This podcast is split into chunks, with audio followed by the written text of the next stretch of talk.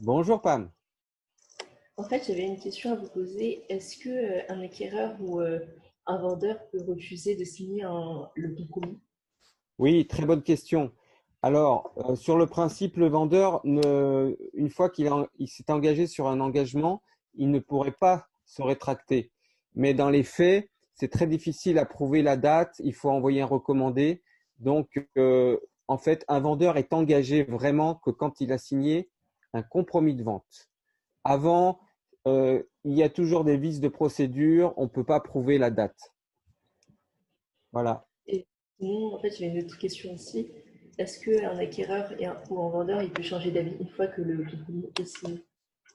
Alors oui, encore très bonne question. Un acquéreur, quand il a signé un compromis de vente, il a un délai de rétractation de 10 jours. Donc, euh, les 10 jours passent, après, il ne peut plus se rétracter. Les 10 jours euh, commencent à partir du moment où il reçoit un recommandé. Le, lendemain du, recommandé, le premier jour passe. Alors, le samedi, le dimanche, les jours fériés ne sont pas euh, des jours ouvrables. Ils ne sont pas comptabilisés. Par contre, un vendeur, lui, une fois qu'il a signé le compromis de vente, il n'a aucune journée de rétractation. Il est engagé.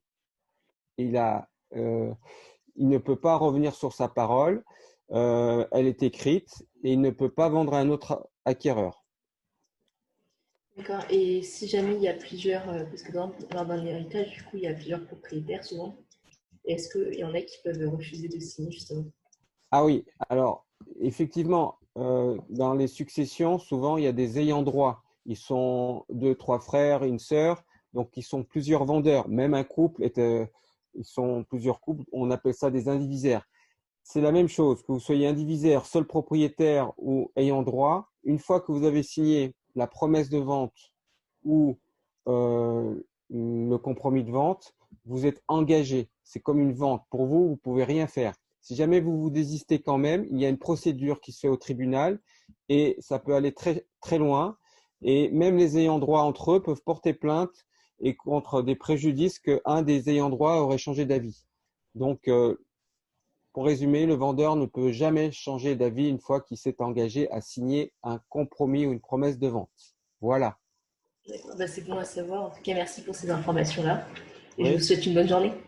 Alors, je voulais vous rajouter une chose, c'est que euh, dans les promesses de vente et les compromis de vente, euh, souvent il y a des annexes.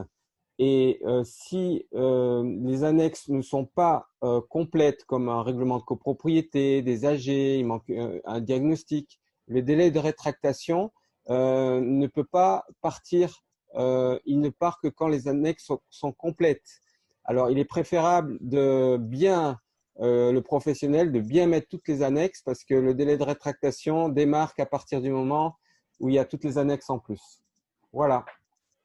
En tout cas, merci beaucoup encore une fois. Ben, je vous souhaite une bonne journée. Merci beaucoup et très bonne journée. Et puis, euh, peut-être à une prochaine fois, j'espère. Voilà. Oui. Au revoir. Au revoir.